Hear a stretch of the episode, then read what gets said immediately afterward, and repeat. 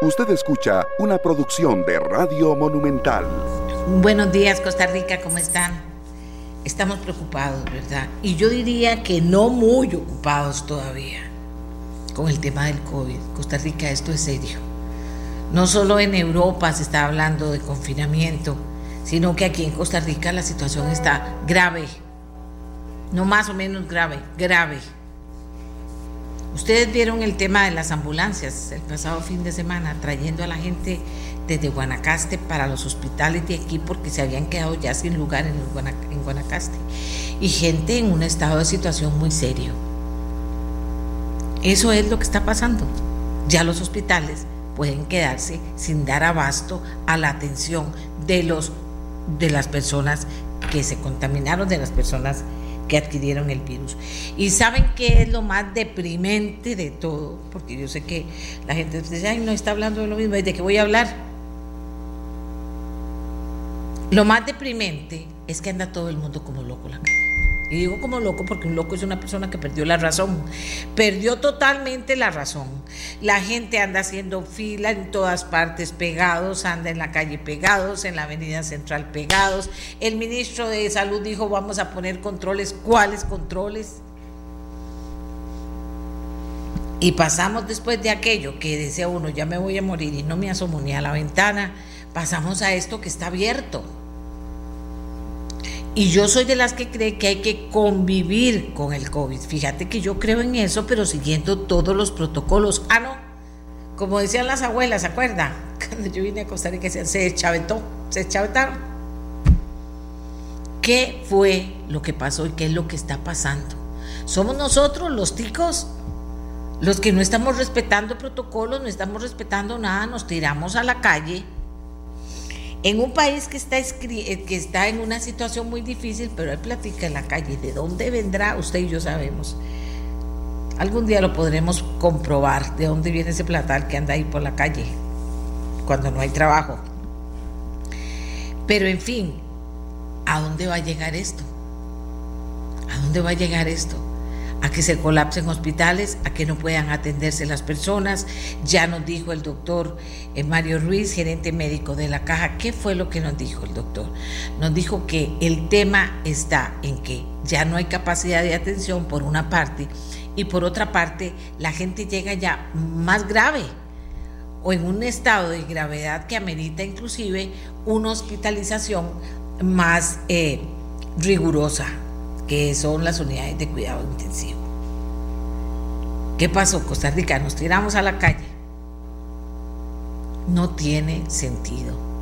Yo quiero vivir, yo no sé las demás personas. Y, y bueno, cuando me toque, me toque.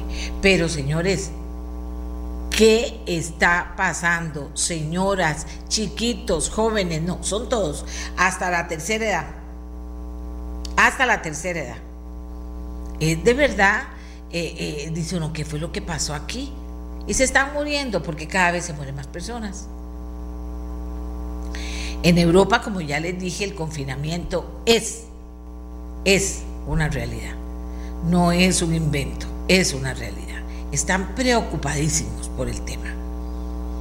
Bueno, si tomamos en cuenta el comportamiento del COVID, cuando está pasando allá en Europa, ahorita sabemos que va a caer por aquí. Y hay, hay montón de teorías, montón de teorías.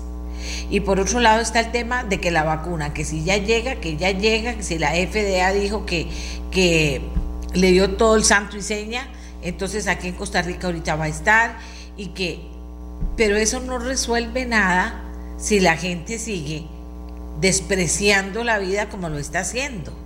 ¿Qué tiene de malo salir a la calle, inclusive ir a un restaurante?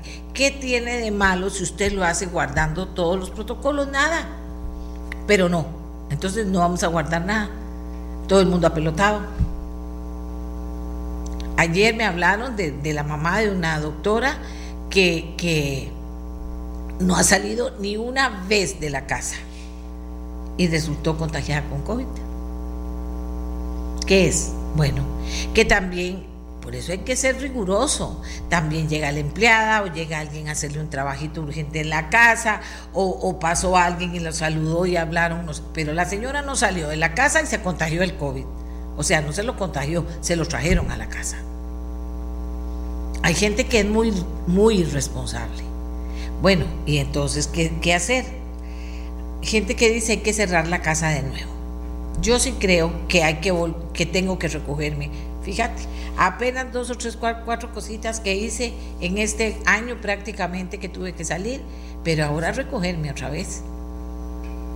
Tengo que ver ciertas cosas, tendré que hacer un par de salidas de esas legales en que es importante que uno esté. Y luego otra vez a recogerme. Yo me voy a recoger otra vez. Nadie me ha dicho, yo siento que los chiquitos, los chiquitos, mis hijos están preocupados, pero, pero sí, entonces ya, ¿por qué tienen que no venga nadie a arreglarme lo que me tienen que arreglar o hacerle a otro? No, no, no, no, ya otra vez. Ay, doña Amelia, pero vamos otra vez a volver a estar encerrados. Yo no sé ustedes, yo sé lo que yo voy a hacer. Y vean que les estoy diciendo, si tengo que salir, voy a salir. Pero el resto del tiempo me voy a recoger otra vez aquí en la casa. Porque hay, de verdad, señores, una frustración enorme, enorme, enorme en ver que no importa lo que uno diga, no yo, los señores que saben, los doctores que saben, cómo explican una otra y otra vez. Ahí en ameliarueda.com hay todas las infografías del planeta para poderlas compartir y poder hacer conciencia del tema. ¿Me explico? Y entonces cuando uno ve esto dice, no, y, y no solo es que lo ve, y uno piensa, ¿y si se nos fue de la mano? ¿Y si ya se nos fue de la mano? Y si se va a morir mucha gente, dentro de los dolores que hay de la gente que ha perdido a, sus eh, personas queridas por COVID, todas las situaciones difíciles, hasta las del entierro, hasta las de despedirse, etcétera, etcétera. Entonces, yo me, me siento frustrada. ¿Qué les voy a decir? Yo, pero Señor, ¿cómo tengo que hablar para llegar y convencer a uno por día? No importa, porque como todos los días hablo, por lo menos convencer a uno por día de que no es posible. Nosotros no podemos seguir en esta situación como si no pasara nada. No es posible. Está pasando muchísimo. Y vean lo que les digo. Oigan, desperfecto técnico afecta a los servicios de Google en el mundo, dice ameliarueda.com. Esta mañana Google indicó en su panel de control accesible en línea que todos sus servicios estaban viendo afectados para la mayoría de usuarios. Vieron, los internautas vamos también a resultar afectados por una serie de fenómenos que están dando de estos monstruos, ¿verdad? De la, de la comunicación, de la nueva comunicación. Bueno, aparte, sigo. Hoy vamos a hablar de eso. Ojalá que les prestemos atención. Pero si usted no marca una diferencia, y óiganme, Conozco gente que ha ido a hoteles fines de semana. Conozco a familias que han alquilado una casa y se han ido a pasar eh, unos días de vacaciones y han venido bien y no ha pasado nada porque tienen ese rigor de, los, de, mm, ¿cómo se llama? Respetar la burbuja. Pero aparte de, de respetar la burbuja, todos los protocolos que hay que hacer. ¿De? Que no, que yo tengo que tener a la empleada todos los días aquí. Depende. La empleada es la persona que sale y entra todos los días, se monta en bus y llega a la casa. Si hay algo malo, un desperfecto que hay que arreglarlo y llega una persona de afuera a arreglarlo, pues todos los, ah, que no, no, usted se pone mascarilla, usted se pone eh, alcohol en las manos, usted, o sea, si no, no viene o no entra o contrata a otra persona. Y es que el tema no está que la empleada se cuide cuando entra o cuando sale, es que están ahí. Y son personas, no son malas, nos ayudan muchísimo, pero son personas que vienen en buses y se van en buses. Y cuando esto arrecia, a todos nos va a ir mal por parejo, si no nos cuidamos. Ay Dios, y en medio de esto que no nos cuidamos, viene otro tema. Así lo voy a titular porque hablaré de esto en los próximos días mucho. Sin reactivación económica. Costa Rica, tenga usted presente, amiga y amigo, que se fue el año y no hay reactivación económica. Y hay más desempleo. FIFCO, la empresa más importante de Costa Rica, tuvo que despedir 500 empleados. Y los sostuvo ahí y tuvo que despedirlos. porque no aguantó. Pero hay más empresas que están tomando esa decisión, universidades que están tomando esa decisión. O sea, yo no se lo dije desde hace días, aquí va a haber más desempleo a fin de año. Y usted me dice, sí, doña Amelia, pero el COVID no. No hemos recibido de este gobierno hasta este momento más que diálogos y bla, bla. La reactivación económica, señores, se da cuando hay apoyo y ayuda a la empresa que está siendo total y absolutamente afectada. La que provoca, empresa privada, la que provoca el 85 o produce el 85% de empleo en este país. Y no solo no hay fondo de avales, o sea, no hay ningún apoyo para que se la pueda jugar la empresa, sino lo que es peor de todo, es que a la empresa pública no le han tocado ni un 5. Ahí me tienen a mí cada rato mandándome. Doña Amelia, vea, 11 millones gana, esta, este pensionado, 10 eh, millones gana este otro. Me los mandan con nombre y apellido y número de cédula. Doña Amelia, vea los salarios que hay en la administración pública, vea los salarios que hay en las descentralizadas. Y entonces fíjese que no son nada inteligentes porque dicen, todos los empleados públicos les vamos a poner un impuesto jamás. No toque salarios del 0 a 2 millones, no los toque, porque ya lo, lo único que le falta para hacernos pobres a todos, no los toque al gobierno, de verdad pero ponga un impuesto a los otros que sí tienen salario, no han dejado de tener salario, salarios altísimos, y a los más altos no le pida un 1%, pídale 5 y dígale por dos veces en tu vida, porque te lo voy a pedir en el 2020 y te lo voy a pedir en el 2021. Y ni siquiera te tenés que enojar, porque por Cristo no has, has tenido tu salario trabajando mucho o poco. Has tenido tu salario. Entonces, ¿cómo es posible? Va a tener que decir a los empleados públicos, firmen una un papel y díganle al gobierno, yo autorizo que me bajen el 1% de mi salario si gano más de 2 millones o 2 millones y medio. Pero haga algo que no sea que toda la empresa privada se sienta totalmente apaleada, porque no ayuda, claro, hay unos que les está yendo súper bien, pero son poquiticos. Hay otros que les está yendo súper mal y son la mayoría. Y no estoy hablando solo de los empleados, estoy hablando también de las empresas que provocan empleo y de vea lo que hemos estado viendo. Ay, sí, que vienen 20 empleos de esas no sé cuántos. No, eso no es lo que nos interesa. Vean, la empresa más importante, 500 empleos lo cerró. Entonces, estamos, ¿saben qué? En un impas. En un impas quiere decir no está pasando nada en un impas quiere decir, ay, vamos a dialogar, dialogamos, hablamos, y qué bonito, hicimos esto y de todo. En un impas. O sea, ¿a dónde hay alguien que diga, Cristo, ¿qué está pasando con el fondo de avales? ¿Sirve? ¿No sirve? Pues aquí tenemos otra opción. ¿Sirve? ¿No sirve? ¿No sirve? Tenemos otra opción. ¿Sirve? ¿No sirve? No tenemos nada más que el impas. Las fotos ¿verdad? Las fotos y ahí por abajo de la mesa tirando cositas de nuevos planes o proyectos que van a resucitar, no están haciendo nada por reactivar la economía. Y siguen los empleos, cortándose empleos, aparte de los que ya tenemos. Y, pienso, ¿saben qué? En los, en los señores de, es que es, es, de cuento de terror, en los señores de, del buses de turismo, que no les dieron chance de poder renovarles los permisos sin tener que pagar ese dineral porque no alcanza y no vieron la posibilidad de ayudarles por pensar en un grupo porque ha estado muy cerca aquí del programa. Entonces dice uno, ¿qué pasa? ¿Y por qué al gobierno? Eh, porque a quién se lo voy a decir. La empresa privada está viendo a ver cómo sostiene los empleos que tiene. Y, los, y por sus empleados y por su acción. Ya les he dicho aquí, cuando usted tiene una empresa y mientras más grande más, es como cuando usted va manejando una bicicleta. Pedalee, pedalee, pedalee, no pare, pedalee. Y sé que pedalear más rápido, pedalee más rápido, pero no pare. ¿Por qué?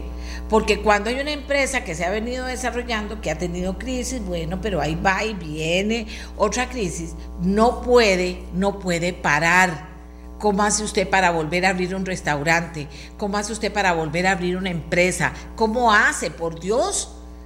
Si son el 85% de este país es gente de la empresa privada, conoce muy bien de lo que estoy hablando. Pero también hacer conciencia en el empleo público. Y claro, si todos los que están tomando esas decisiones tienen su salario completo.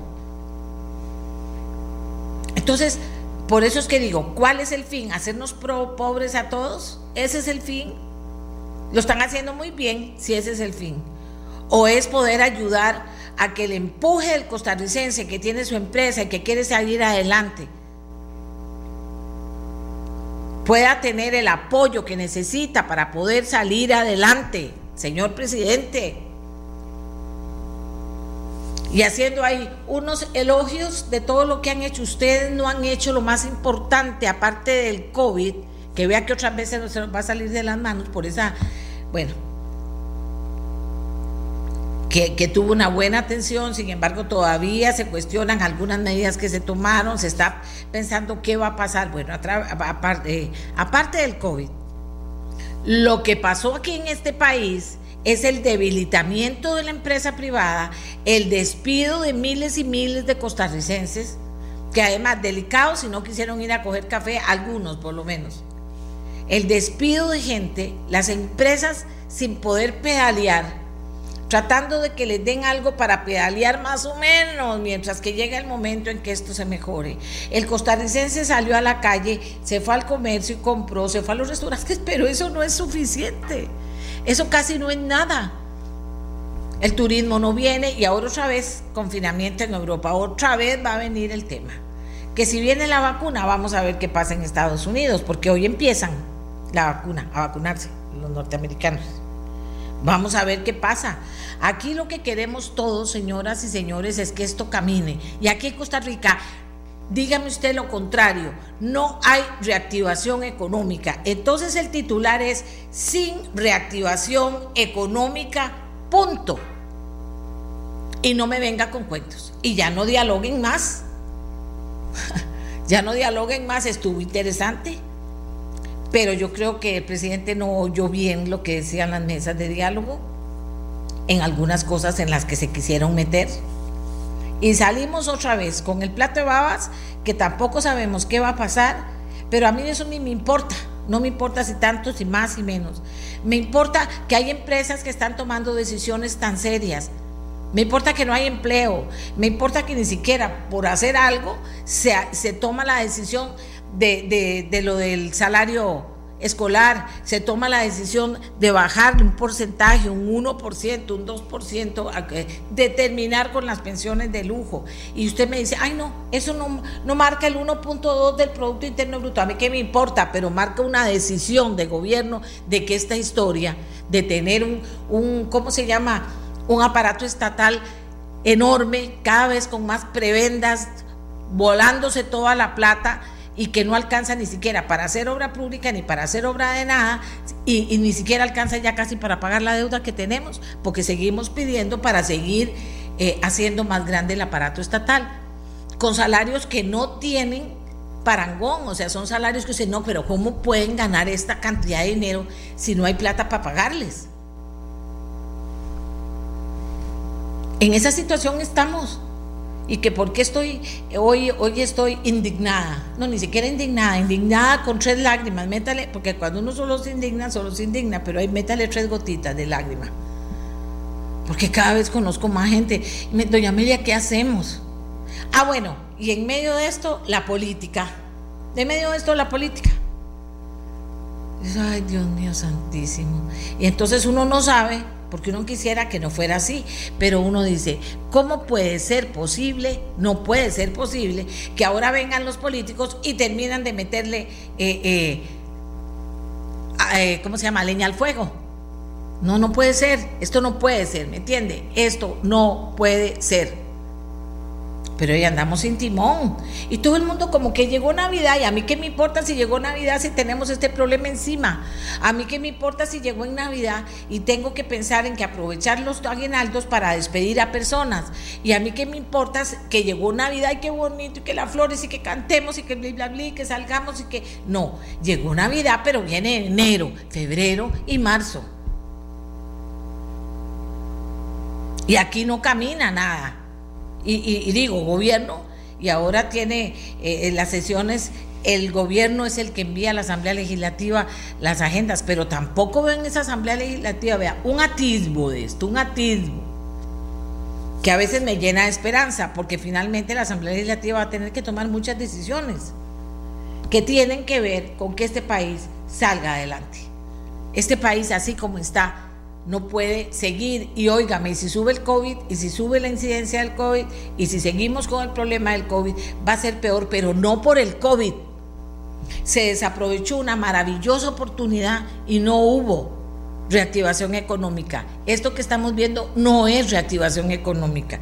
Esto que estamos viendo de todo el mundo comprando, eh, eh, comprando pollo y comprando ensaladitas y todo eso, está bien si quieren y se sienten bien pero esto no es reactivación económica. no va a venir el turismo.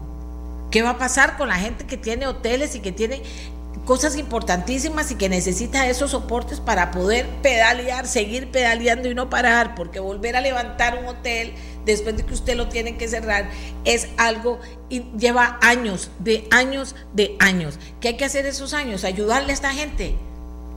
¿O quieren que todos seamos pobres? Menos los que trabajan en el gobierno y menos, no todos, no se enojen los empleados públicos, no, no todos. Vea que yo digo, si le van a sacar algo a los que ganan más de 2 millones. Y eh, entonces estamos haciendo lo que pasa en ciertos países, en que el gobierno manda y resulta que no es que no hay ricos, hay puros pobres. Y dice, ay no, pero en ese país no hay, no hay pobres. No, vaya vea cuánto gana cada uno de lo de las cúpulas, de los ministerios, de vaya vea cuánto ganan esos la burocracia estatal de un país así, ellos no van a dejar de ganar eso y nos van a clavar a nosotros como país que nos empobrezcamos todos. Pero no es por el COVID, no es por el COVID. Y no puede ser que Costa Rica, siendo como es, que nuestra gente, los ticos inteligentes, han estado en los organismos internacionales más importantes haciendo cosas buenas. Y aquí nosotros no podemos tener una solución que sea ver cómo reactivamos y sostenemos a los sectores poco a poco, sino que más bien es un no se puede. ¿verdad? Al mejor estilo antidemocrático que conozco. No se puede, ay, es que no se puede, ay, es que no se puede. Pero Dios mío, entonces, ¿qué hacemos? Aquí no se ha podido hacer nada que tenga sentido para reactivar la economía en Costa Rica. Y ya no voy a decirles más, porque la verdad es que ni siquiera he abierto a ver qué están diciendo. Vamos a ver. Dice eh, aquí, doña Amelia, una familia amiga, por una mudanza murió la abuela y el papá, o sea, la suegra y yerno de 95 y 72 años hace tres meses. Qué pecado. Bueno, señores, ¿qué les voy a decir? Voy a ver eh, qué me dicen ustedes, porque ustedes se enojan a veces conmigo, pero no me voy a callar. Es que lo peor que yo puedo hacer es callarme. Lo peor que puedo hacer es callarme. Seamos honestos. Mi trabajo es hablar y hablar. Y si ustedes dicen, no, no me gusta, bueno, pero seguir hablando, porque alguien tendrá que hacer caso y esto tendrá que ir cambiando.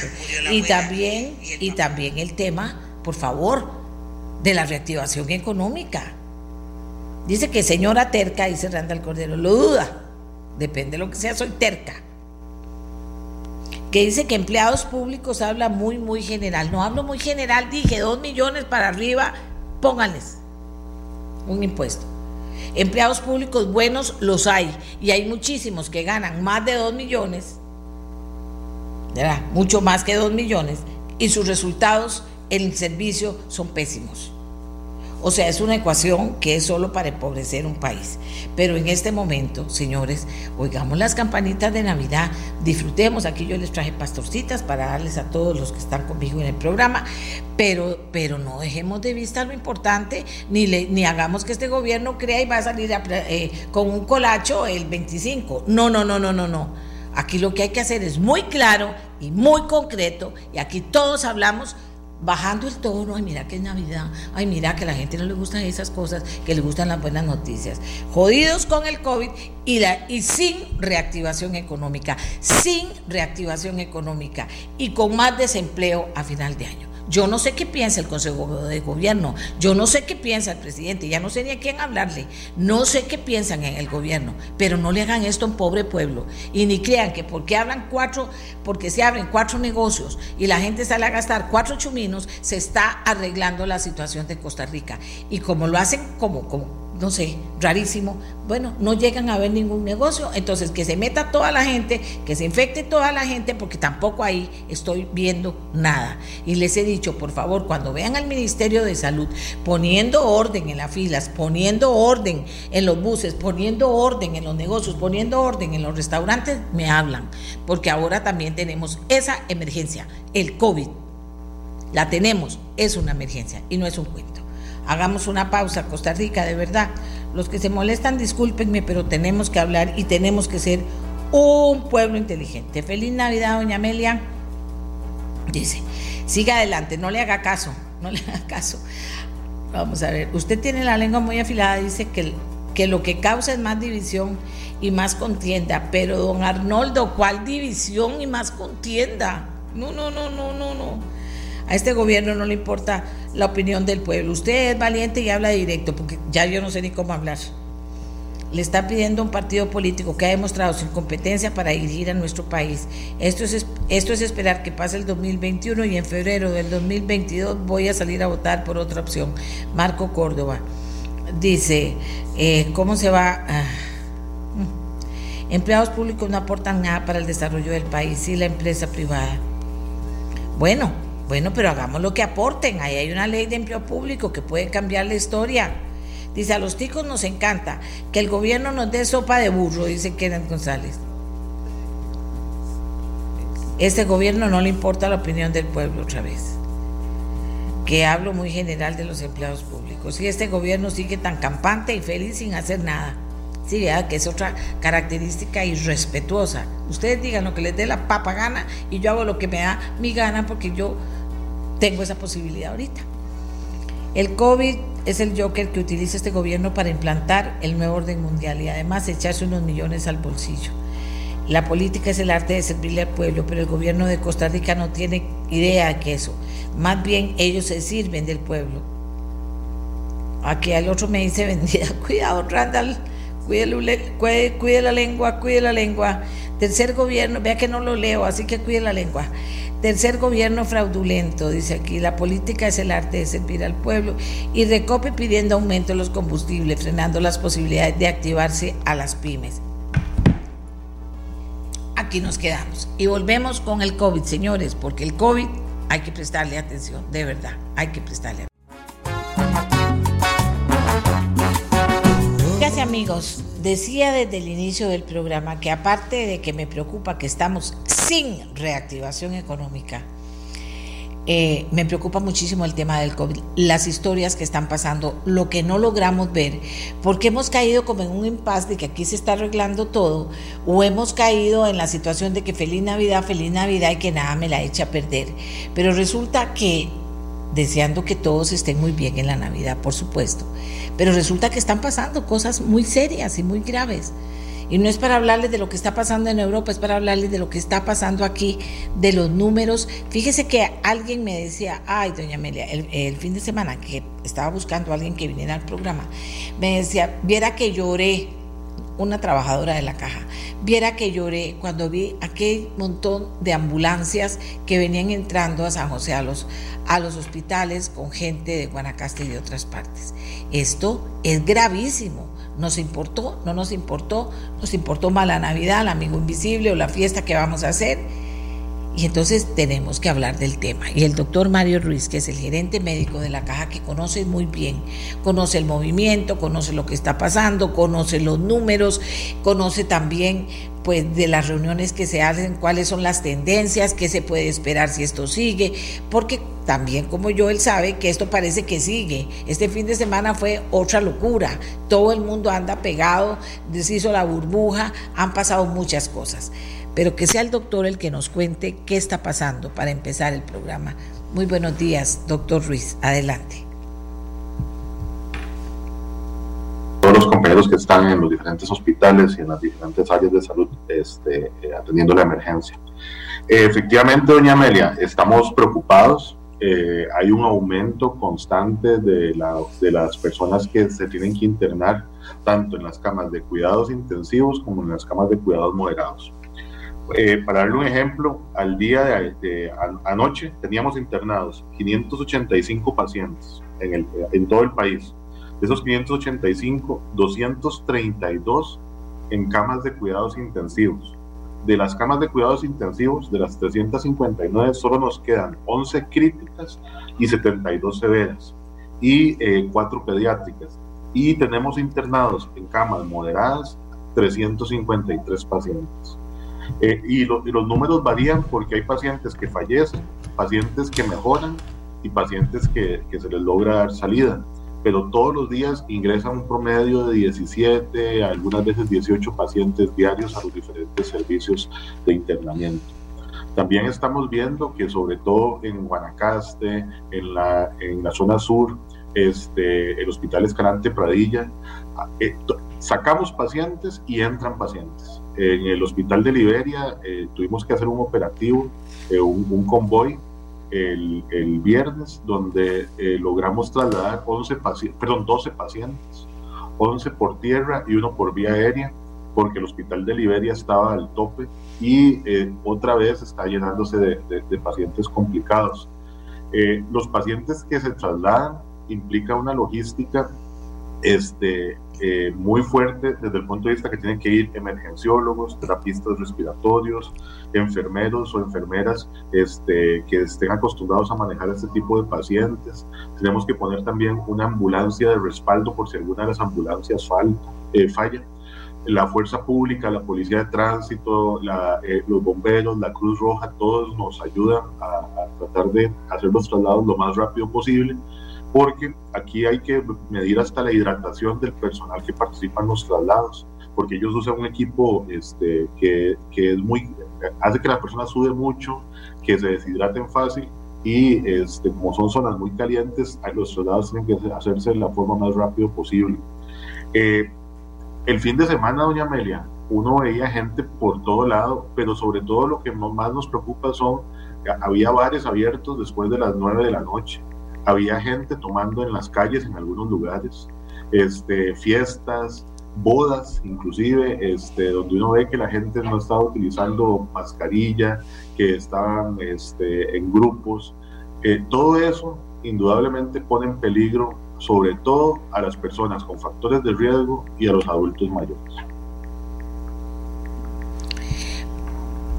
Eh, doctor, una cosa que, que me preocupa mucho es lo de la restricción porque parece que, que hay una mínima restricción, pero todo el mundo es como si no hubiera nada. Todo el mundo anda en carro, todo el mundo pues anda en fiestas, pero todo el mundo sigue como si nada. Y le voy a ser muy sincera. Y, y muchos lugares, si no veo y, al personal de salud hay que tocarlo con mucho respeto porque están agotados todos y eso me consta que aquello está, que ya no dan más.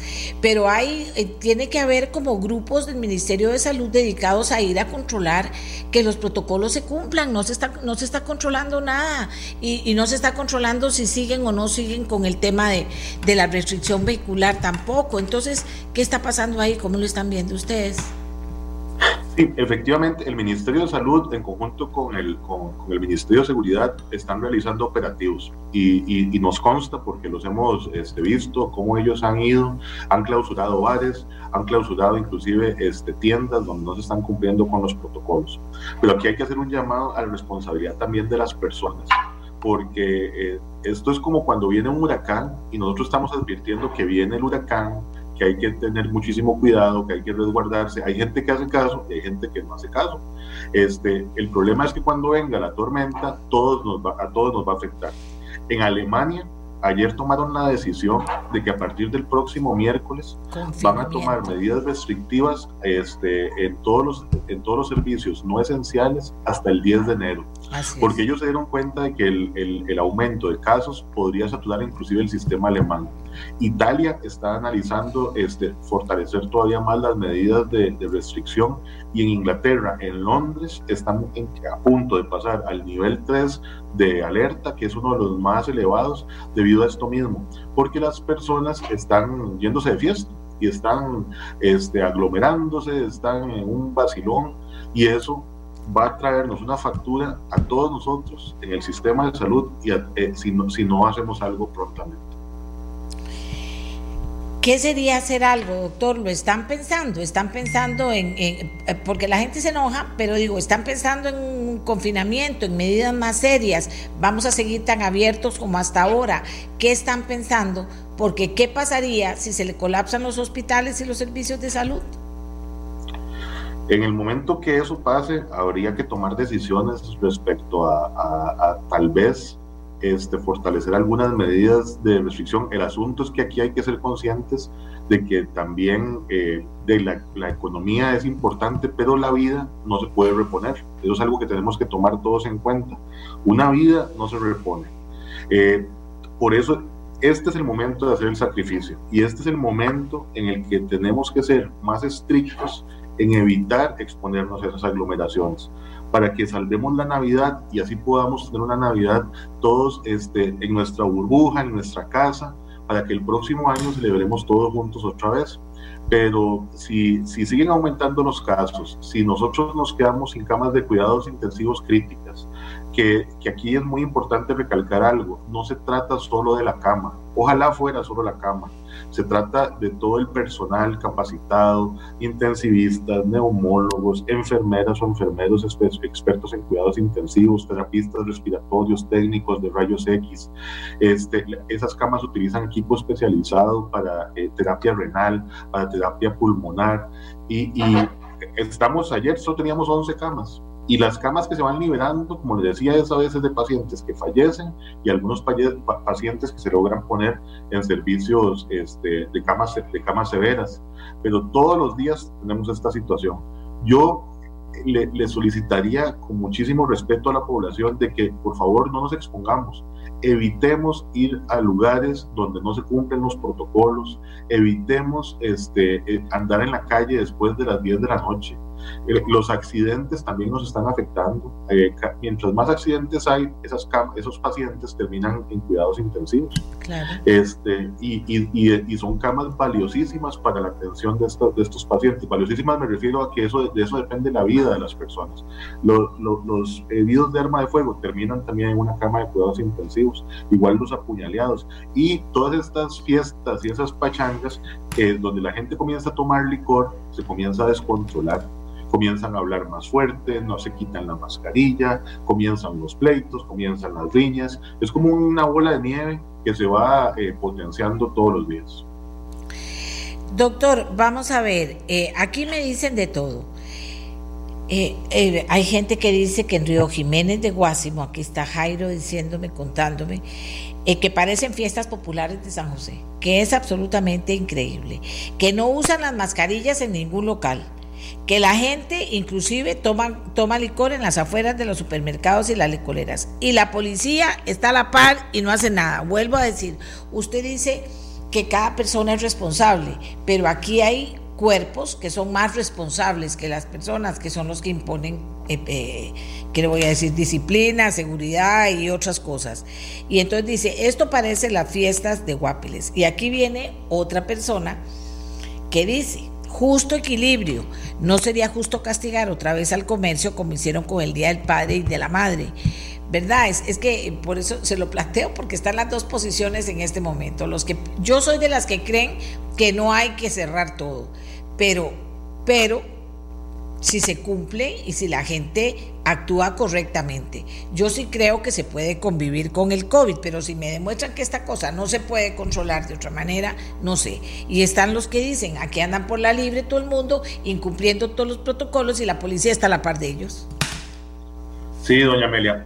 Miras que eso es algo que, que, que yo personalmente he pensado mucho y viendo lo que está pasando en Europa, viendo la decisión que tomaron ayer eh, Angela Merkel se reunió con todos los jefes de, de, de, las provincias, de Alemania, del Estado Federal, y a, lo que estuve leyendo una decisión, una decisión muy pensada, muy, muy analizada, porque ellos se dieron cuenta de que el tomar medidas restrictivas, por lo menos en Alemania en estos momentos, es lo único que les va a lograr disminuir la tasa de contagio y salvar vidas y ellos mismos, en, en, la entrevista que estaba leyendo ahorita, ella misma dice que es un sacrificio que va a hacer el pueblo alemán para lograr salir adelante, porque la factura que están pagando de la cantidad de muertos diarios eh, eh, este, no, no es razonable.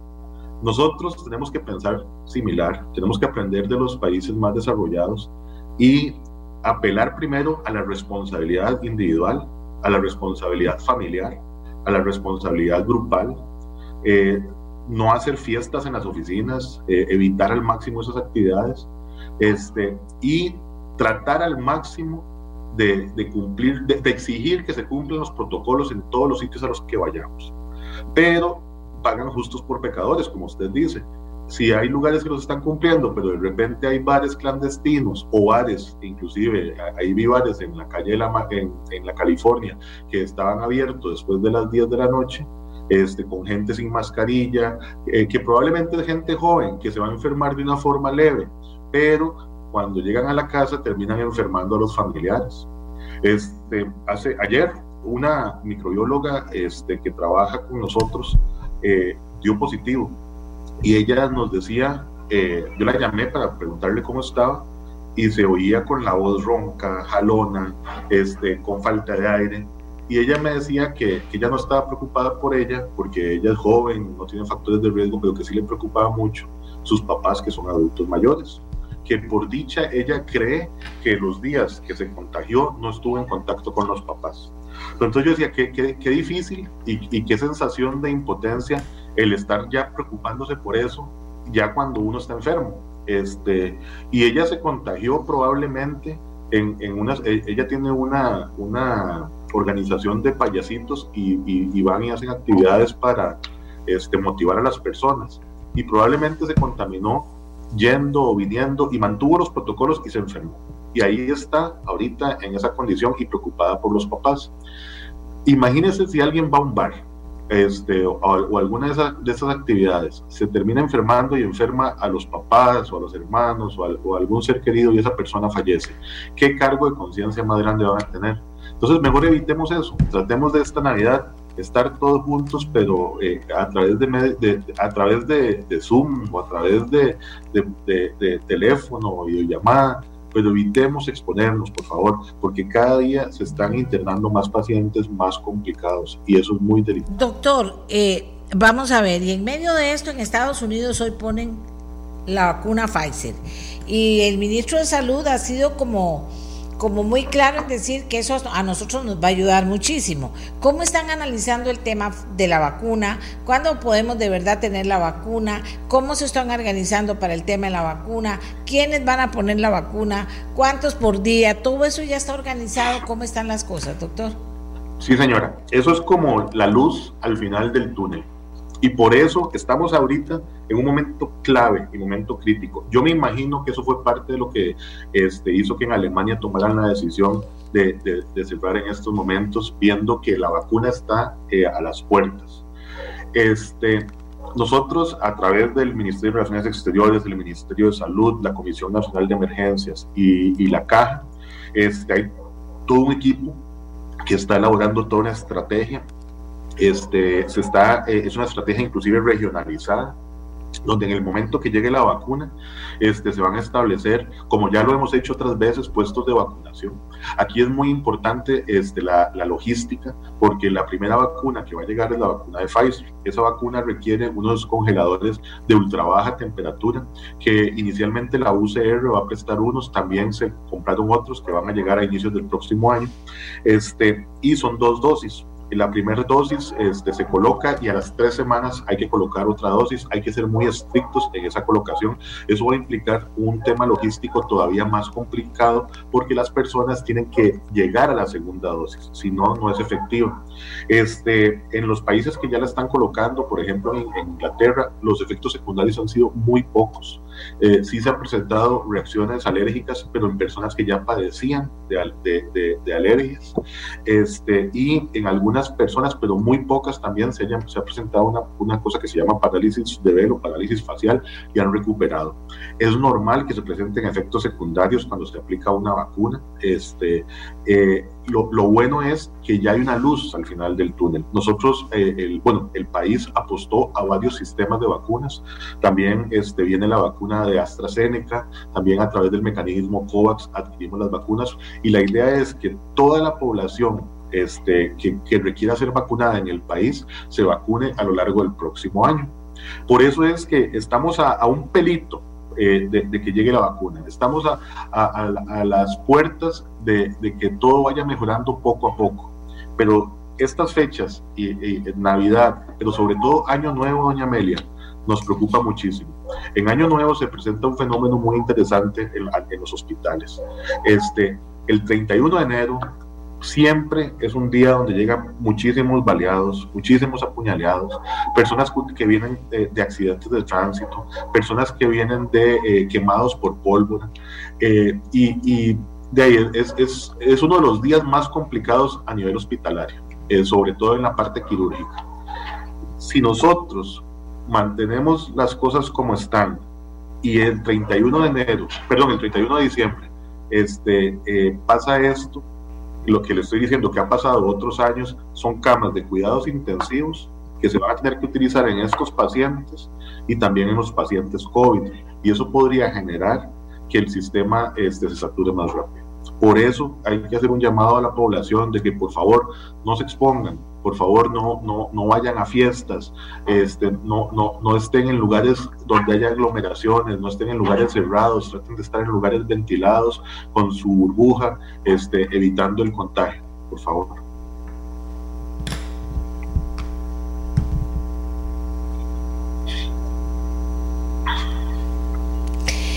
Eh, doctor, pero importante rescatar porque ahora todo el mundo dice, ya llegó la vacuna. No, la vacuna llegó, pero aquí no se va a poder vacunar a la gente. Vea que usted dice, como un año vamos a durar. Entonces, que tampoco la gente se alegre con que va a llegar la vacuna. Además, la vacuna se pone antes de que yo me enferme. Si me enferme y voy grave al hospital, me puedo morir. O sea, es que en esas cosas hay que ser como, como muy práctico para que la gente entienda que no es que llegó la vacuna y por arte magia yo ya tengo la vacuna y ya me curé. Inclusive, la vacuna puede dar reacciones serias, importantes, de ahí se está la verdad es que se está probando en todo el mundo, ahora sí, en la práctica, que entonces va a requerir también más atención de la gente del hospital, de los hospitales y el servicio de salud. Entonces que la gente tenga muy claro eso, doctor. Ahora, también se puede desatar la fiebre de la vacuna. Quiere decir que todo el mundo quiere que se la pongan. Y entonces, ¿cómo van a organizar eso? ¿En los EVAIS? ¿Dónde lo van a organizar? Porque mucha gente puede comenzar a moverse ya. Sí, eh, todo esto se está definiendo a través de la Comisión de Vacunas. Eh, en, eh, por ejemplo, en otros países, sea, en Inglaterra sobre todo, se definió vacunar primero al personal de salud que está en primera línea en contacto con pacientes con COVID y a personas de alto riesgo, sobre todo personas este, adultos mayores, que estén en, albergues o en asilos, este, para, porque son las personas que tienen más propensión a enfermarse y más propensión a complicarse. Después siguen las personas con factores de riesgo como hipertensión, diabetes, obesidad grado 3, eh, personas con cáncer, personas con problemas inmunológicos, este, y se va a ir vacunando según el nivel de riesgo este, con las primeras dosis, este, hasta llegar y vacunar a toda la población que requiere vacunación y que permite la, la, la, vacuna este, a lo largo del año. Las primeras tienen que llegar en el primer trimestre del próximo año. Este, ya la FDA aprobó, dio una aprobación de emergencia el fin de semana. Este, aquí eh, estamos a la espera de que ya el Ministerio de Salud nos dé el visto bueno. Y como le digo, en conjunto con la Comisión Nacional de Emergencias, este, el Ministerio de Relaciones Exteriores, la Caja y el Ministerio de Salud hemos desarrollado toda la logística necesaria. Somos uno de los países que tiene un esquema de vacunación más fuerte, el personal está capacitado, se, van a dar capacitaciones para la aplicación de esta vacuna, pero como dice usted, doña Amelia, eso va a durar un año y durante ese año tenemos que cuidarnos montones, mantener siempre los protocolos y seguir en la misma línea para evitar enfermarnos, porque si ya uno se enfermó, es donde comienza todo ese problema de quiénes habrán sido mis contactos, voy a, eh, se habrá enfermado mi papá, se habrá enfermado mi mamá, se habrán enfermado mis abuelitos, eh, y, y, es muy triste cuando las historias que uno ve de gente que se enferma, se enferman los familiares y termina alguno de los familiares internado en una unidad de cuidados intensivos.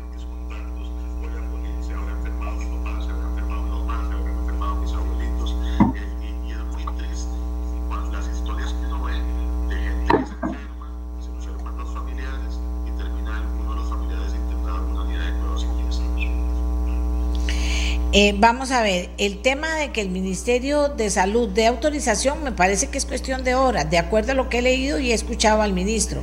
Eh, ¿Realmente es cuestión de horas? Eh, habría que preguntarle al ministerio porque ellos revisan toda la documentación.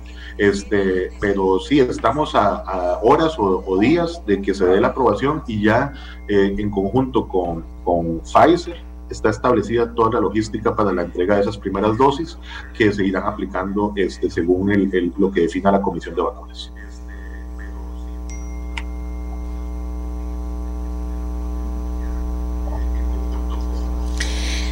Ve, ya se, se, activó todo el mundo con el tema de la vacuna, pero es que el ministro ya lo dejó de, se dejó decirlo. Es cuestión de horas. Ya comienza el primero en Estados Unidos. O sea, ¿Cuánto tiempo después, porque eso sí tienen que saberlo, cuánto tiempo después de que esto empezó, aquí vamos a tener el, o sea, ¿cuándo calcula usted que se va a poner las primeras vacunas? Tiene que decírmelo. Eh, todavía no sé, doña Amelia, se lo digo con total transparencia. Eh, sí tenemos la logística activada, depende de cuándo nos llegue la vacuna e inmediatamente vamos a comenzar a, activar todo este plan, pero sí tenemos todo listo. En el momento que, y, en ese momento lo comunicaremos con total transparencia, pero todavía no sabemos el día, la fecha o la hora. Doctor, ¿tenemos todo listo? ¿Significa que ya tenemos la vacuna aquí? No, señora, no ha llegado, no, no ha llegado y en el momento que llegue lo comunicaremos. Tenemos toda la logística, este, personal capacitándose, inclusive el viernes tuvimos una reunión con todos los directores del país este, para explicarles cuál va a ser el mecanismo. En esta semana tengo otra reunión con directores de áreas de salud para explicarles cómo está eso, pero todavía no ha llegado la vacuna al país. En el momento que llegue lo informaremos. Ahora, doctor, ¿tenemos ya preparados los primeros grupos que van a ser vacunados? Se está definiendo, doña Amelia. Este, como le digo, la, la idea es inicialmente las personas con mayor este, factor de riesgo y eh, probablemente personal de salud de primera línea que esté en contacto con pacientes que maneja, eh, con pacientes COVID. Porque las dosis que van a llegar inicialmente son más o menos 50 mil, entre 30 mil y 50 mil, este, y son dos dosis por persona. Pero se está definiendo en conjunto en la Comisión Nacional de Vacunas. Pero igual, doña Mele, yo aprovecho para yo, yo soy de la, de la ah, usted es muy joven, yo soy de una generación diferente que fue muy crítica con el tema de las vacunas, de las, de las casas farmacéuticas, de la Organización Mundial de la Salud y bla, bla, bla, ¿verdad? Eh, ¿Va a ser obligatorio ponerse la vacuna si una persona es de riesgo o se le va a permitir a la persona que resuelva no ponerse la vacuna? Sí, aquí en el país eh, es obligatorio la vacunación para personas menores de 18 años, pero para personas mayores de 18 años no es obligatorio. Y la OMS no recomienda hasta el momento eh, que, se, que se vacune obligatoriamente a las personas, pero ante la situación que estamos viviendo, el no vacunarse sería asumir un riesgo importantísimo. Este, más bien aquí eh, hay que aprovechar que viene la vacuna que va a ser gratis, que se va a dar a las personas con factores de riesgo inicialmente, porque eso le va a devolver tranquilidad a muchísimas familias. Este, esta vacuna eh, ya ha pasado por diferentes estudios, en Inglaterra ya la están poniendo y como le digo, doña Amelia, las reacciones que se han presentado han sido muy pocas y en pacientes con antecedentes de, de reacciones alérgicas es una bendición, hay que aprovecharla, pero tenemos que cuidarnos, cuidarnos muchísimo a lo largo de todo el año para evitar enfermarnos.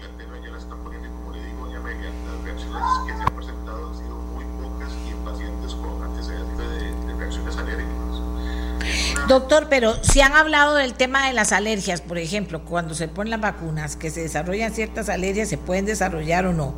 Hay personas con que pase un gato a la par ya tienen alergia. O sea, esas cosas, ¿cómo vamos a estar preparados para poder atender si no tenemos experiencia en el tema? Cuando, cuando una persona van a mandar especialistas que nos den, o hay un, abierto un canal para que nos den información directa de cómo manejar la situación. Claro, de hecho, cuando una persona es muy alérgica este, y ya la persona lo sabe, se puede premedicar con medicamentos para evitar que la, que la alergia sea más fuerte y se le da una vigilancia más estricta y hay medicamentos antialérgicos que se pueden utilizar en estas personas este, posterior a la vacunación. Todo medicamento puede tener efectos secundarios, pero aquí lo importante es que ya sabemos que en estas personas hay que tener más cuidado cuando se les aplique la vacuna. De hecho, cuando se va a aplicar una vacuna, siempre a la persona se le hace una, encuesta, se le pregunta si padece alergias y ahí es donde se toman este tipo de decisiones de si hay que premedicar, si hay que eh, darle más control, este, que es exactamente lo que están haciendo en otros países en estos momentos.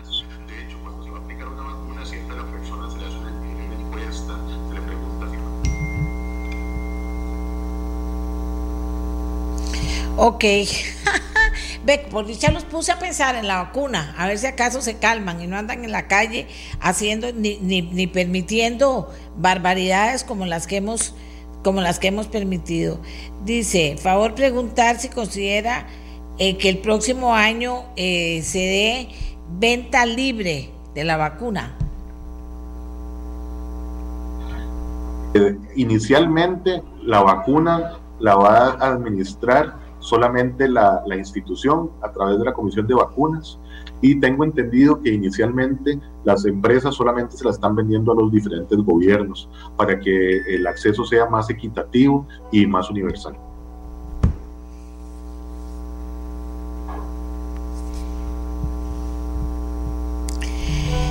Bueno, después de haber visto, eh, dice que hay problemas de sonido.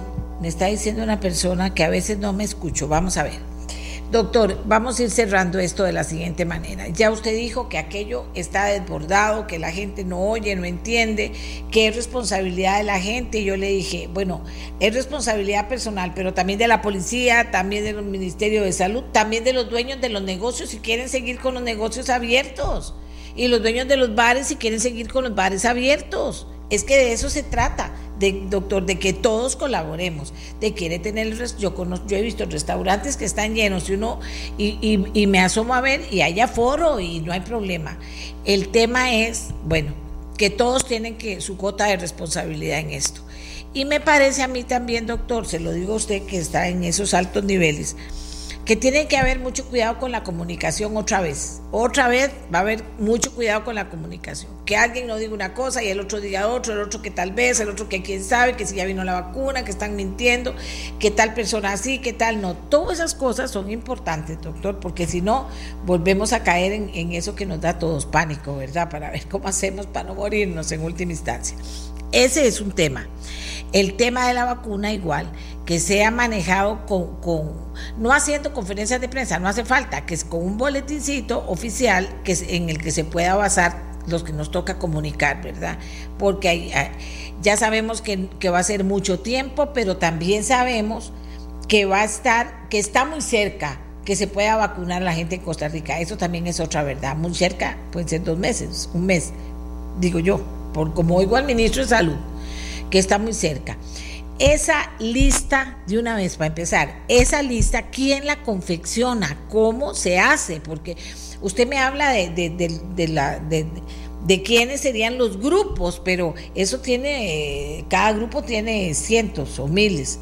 Entonces, ¿quién confecciona esa lista y con qué criterio? ¿A dónde? Todo eso, doña Amelia, lo define la, la Comisión Nacional de Vacunas. Ellos están trabajando en identificar todo, todo lo que usted decía. De hecho, eh, a través de las direcciones regionales se está solicitando información para identificar personas con factores de riesgo. Y eh, como usted dice, doña Amelia, vamos a hacer un boletín donde viene eh, la, explicación de punto por punto quiénes se vacunarían primero, este, cuáles factores de riesgo, por qué. Todo eso este, se estará informando en el momento oportuno.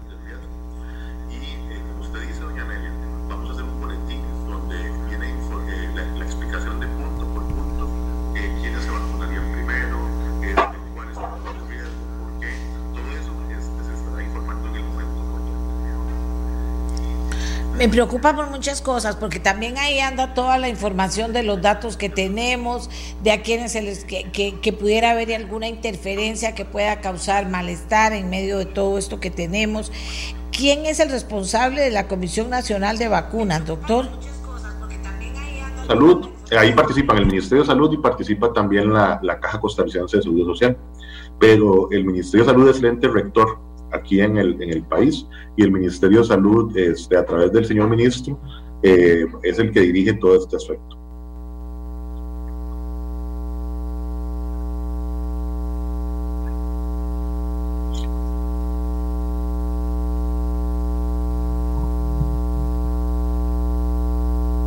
¿Qué le preocupa, doctor? ¿Qué es lo que más le preocupa? Tenemos dos, dos eh, eh, campos abiertos. Uno es el tema del COVID y cómo la gente está respetando las medidas y que tenga la, el, la hospitalización no sea rebasada, por una parte, y por otra parte estamos hablando de que ahorita podría venir la vacuna y quiénes se vacunan y cómo, etcétera.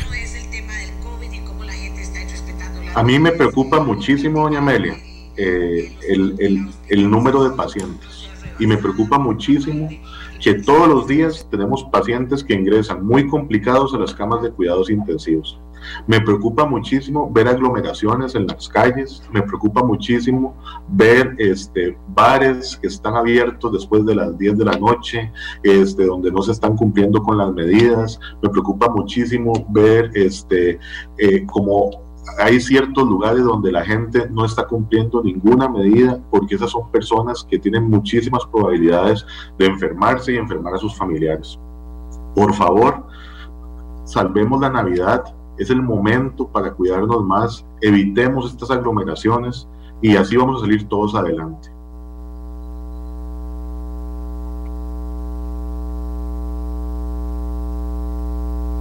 Le agradezco mucho al doctor Mario Ruiz, que es el gerente médico de la Caja Costarricense del Seguro Social. Eh, doctor, nada más para terminar, ¿verdad que se hace difícil comunicar cuando uno tiene que estar repitiendo lo mismo porque la situación no se logra superar? ¿Eso cómo lo, cómo lo lleva usted que, que, hace la labor de ir a los medios, de hablar con la gente, de repetir, repetir, repetir?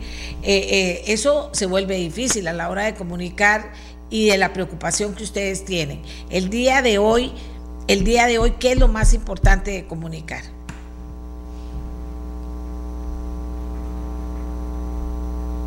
La vida. Y nuestra misión es hacer que este mensaje llegue a la población con una familia que entienda el, el, el riesgo al que se exponen si no cumplen con las medidas y con una familia que se salve, ya es suficiente para, para, para seguir adelante. Vamos a seguir repitiendo el mensaje las veces que sea necesario, porque eh, así tal vez las personas entiendan que esto es real, que es un virus que está allá afuera, que el enemigo es el virus, que nosotros queremos que se salve la mayor cantidad de gente posible, salvar la mayor cantidad de vidas. Todo el personal de salud de la caja, del ministerio, de la comisión de emergencias, de la Cruz Roja, los bomberos, la fuerza pública, todos están abocados en estos momentos a salvar vidas. Este, y, y si la gente lo entiende, se van a salvar. Eso es lo importante. Entonces sí, pero es que todos los días estamos viviendo la misma situación, todos los días se están internando más pacientes en los hospitales, todos los días yo veo personal de salud cansado de estar ahí trabajando, pero siguen trabajando y ahí vamos a seguir, pero porque no tenemos que perder nunca ni la fe, ni la esperanza, ni la solidaridad, pero dependemos de, la actitud de las personas. Eh, eh, yo espero que, que haya un milagro en Navidad y que la gente entienda de verdad que, solamente cuidándonos y evitando exponernos nos vamos a salvar. Doctor, y ahora sí la última pregunta. ¿Las personas que tuvieron COVID van a ser vacunadas también? Hay que hacerles probablemente este, pruebas de anticuerpos para ver si, si elevaron los anticuerpos, pero probablemente sí se van a tener que vacunar también, bueno, ahora sí, muchas gracias. Mucho rato, yo sé que usted anda muy ocupado, pero esperamos haber cumplido usted, usted y yo, logrando hacer conciencia en la gente de que tiene que cuidarse y logrando informar también sobre el tema de la vacuna. Y Costa Rica, no estemos la mitad muertos cuando llegue la vacuna, ¿verdad? Porque no hay manera de que, de que se pueda hablar esto de otra manera. Eh, tenemos que cuidarnos, cuidarnos todos primero, cuidar a los más grandes, tenemos que hacerlo Costa Rica y tener autoridad también, si un policía ve que se está incumpliendo, pues para las cosas con respeto, pero con autoridad. No se puede. Y vea, se lo digo a los dueños de los restaurantes, se lo digo a los dueños de los bares, que ahorita me llaman que si lo están diciendo fregando y que no. Se lo digo a los dueños de los negocios. Yo el otro día fui, me asomé a un negocio y es un desastre. Nadie está cuidando eso. No se quejen, no por mí, sino porque si llega el momento en que esto se desborda y tienen que cerrarlo, no se quejen. Porque si ustedes me dijeron aquí a mí, en el programa, los diferentes grupos me dijeron, doña Amelia, que nos dejen trabajar y nosotros nos encargamos de cumplir con el aforo, nos encargamos de cumplir con nuestro deber para que si lo están haciendo diferente, entonces no se quejen después, ni siquiera los voy a pasar al aire, no se quejen, porque lo tienen que hacer. Pulperías y licoreras que estén en eso, ciérrenlas. ¿Ya? ¿Sí? Si se ven que se incumplen las cosas, hay que hacerlo. Entonces, cuídenlo. Los dueños de negocios, los dueños de comercio, los dueños de bares, los dueños de restaurantes, donde están pasando estas cosas, si ustedes no lo hacen, no se quejen, porque después nos van a afectar a todos, porque todos vamos a salir pagando si se hace, si se dan medidas muy estrictas. Yo soy de las que cree que podemos convivir con el COVID, pero si hay gente que no cumple y dice, yo abro mi negocio y voy a respetar el, el, el aforo, y todas las medidas de seguridad y no lo hace, pues ¿qué le voy a decir yo? ¿Que lo dejen? No, no voy a decir que lo dejen, pero que no paguen justos por pecadores. Y hay gente que no entiende. Entonces, si los, si los clientes no entienden, usted dígale, mira, lo siento mucho, pero esto es así, andate, no te puedo atender. ¿Lo van a hacer? Pues tienen que hacerlo. Hagamos una pausa, Costa Rica, uy, uy, uy, hagamos una pausa y ya regresamos. ¿Regresamos con qué? Con política. Imagínate, hoy cogí dos temas que los dos son interesantes. Ya volvemos. Es fuerza que cambia. El latido de un Yo les cuento todo. Como yo les cuento todo, les voy a contar Resulta que el radiocito de transistores que yo uso, porque todavía no me han dicho que puedo usar algo mejor,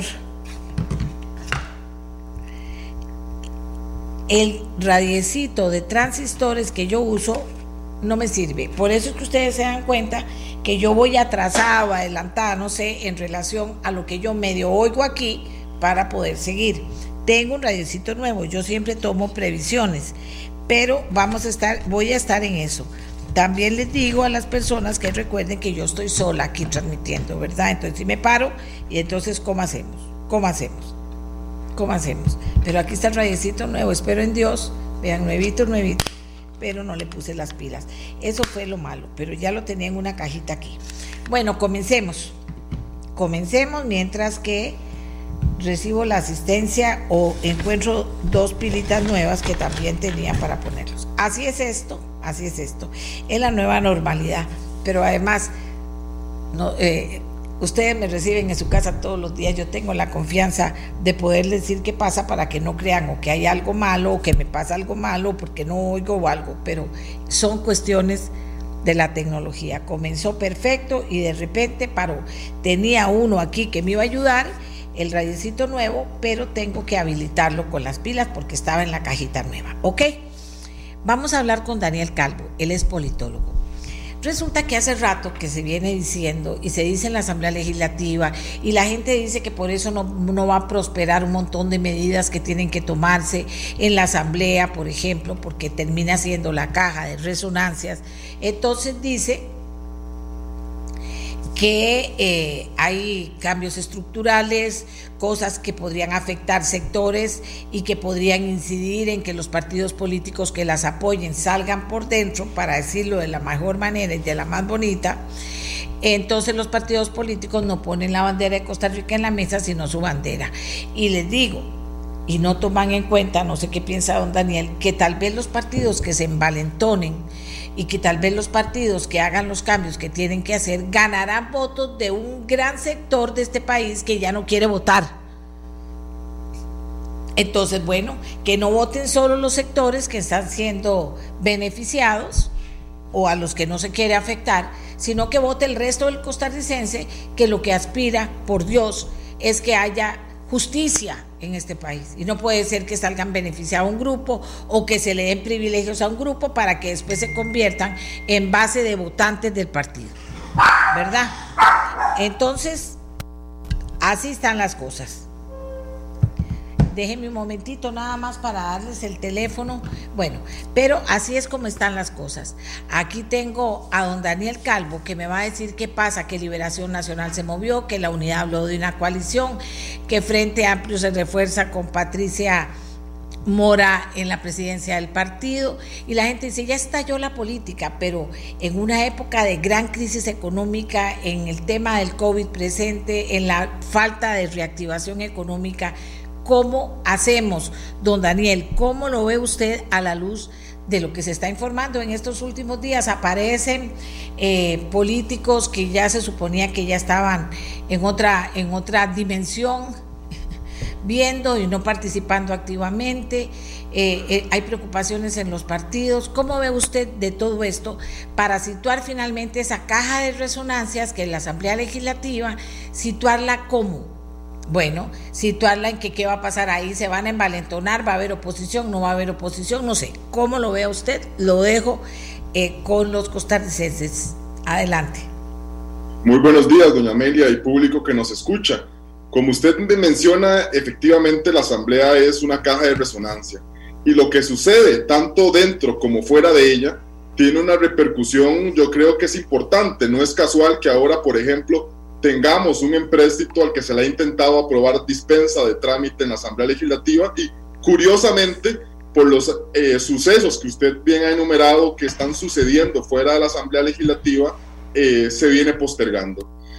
Eh, quizá para hacer un poco de, de, algún paralelismo con lo que usted mencionaba ahora del tema del COVID, mire, todos los costarricenses sabemos que si no estamos atentos, a los movimientos que están pasando en Costa Rica, en los partidos políticos, si no estamos atentos, probablemente nos va a terminar llevando la trampa. Y curiosamente, con el tema de, los políticos o de los malos políticos, lastimosamente no tenemos una vacuna que, nos, que realmente nos proteja de estos acontecimientos. Entonces, lo que está sucediendo tendrá repercusiones muy, pero muy importantes para los próximos días. Le decía, en el caso del Partido Liberación Nacional, ha eh, realizado una asamblea este pasado sábado, si la memoria eh, no me falla, han tomado algún grado de, acuerdos donde se le ha dado quizá un mayor control, aunque no absoluto, como lo pretendían prácticamente al, al, tema de los alcaldes. Se han eliminado los diputados nacionales, que es un tema relevante y yo creo que probablemente vamos a ver las, las consecuencias de esto eh, en una próxima asamblea legislativa. ¿Cuáles consecuencias? Eh, que hayan diputados que poco o nada eh, los relaciona con el candidato de turno. Y entonces usted ve que tenemos quizá una fracción con 10 diputados, pero son prácticamente 10 diputados independientes. Cada uno se maneja por lo suyo, las líneas de, fracción o de partido se terminan prácticamente de difuminar. Eso es uno de los temas que muy probablemente eh, podamos llegar a observar. En otros partidos, por ejemplo, eh, yo creo que la salida de Patricia Mora era algo que se veía venir, estaba buscando simplemente pues una forma de salir y yo creo que el Frente Amplio eh, buscará distanciarse eh, del Partido Acción Ciudadana, que pasa quizás sus horas más oscuras en cuanto al capital político que tiene, lo vemos reflejado en las encuestas, que la, la labor de Carlos Alvarado no está siendo bien calificada y el Frente Amplio, consciente de ello, pues busca distanciarse además de que hay un tema ideológico de fondo, que es el tema del Fondo Monetario Internacional, y ellos yo creo que buscarán también, pues no solo ser más beligerantes en su control político, distanciarse, sino también llevarse alguna parte de militantes del Partido Acción Ciudadana que les parecía impensable que este partido pues pudiera llegar a entrar a una negociación con un organismo internacional.